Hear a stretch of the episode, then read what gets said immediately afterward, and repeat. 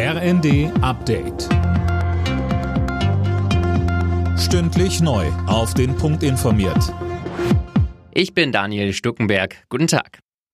Aus der SPD kommt Kritik an den Entlastungsplänen von Finanzminister Lindner. Fraktionsvize Achim Post sagte, die vorgeschlagenen Maßnahmen würden hohe Einkommen besonders stark entlasten und seien damit sozial noch nicht ganz ausgewogen. Lindner betonte dagegen, dass es nicht um Entlastungen gehe, sondern um einen Verzicht von Belastungen. Außerdem Mein sozialdemokratischer Vorgänger hat sogar noch im Bereich der Reichensteuer die kalte Progression verändert, weil er nämlich den Satz auf 277.000 Euro erhöht hat. Dann glaube ich, dass wir mit dem Vorhaben, was wir jetzt äh, hier vorgelegt haben, doch äh, hinsichtlich der Zustimmungsfähigkeit auf dem richtigen Weg sind.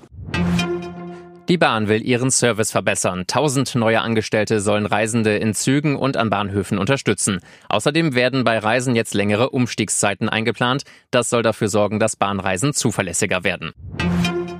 In NRW hat heute das neue Schuljahr begonnen und auch in den anderen Bundesländern geht es bald wieder los. Die Schulen sollen möglichst offen bleiben. Damit das gelingt, müssen auch Lehrerinnen und Lehrer vor einer Corona-Erkrankung geschützt werden. Bei NTV sagte der Präsident des Deutschen Lehrerverbands Meidinger, dass der Entwurf des Infektionsschutzgesetzes da noch nicht reicht. Er sieht zwar vor eine Möglichkeit einer Maskenpflicht, wenn beispielsweise die Krankheitszahlen an Schulen durch die Decke gehen, bevor also Unterricht ausfällt, lieber eine Maske.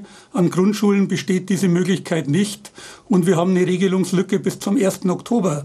Bis dahin kann man eigentlich nur mit freiwilligen Maßnahmen arbeiten.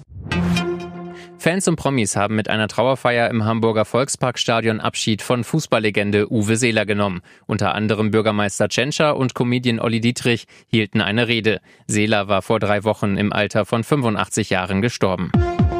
Alle Nachrichten auf rnd.de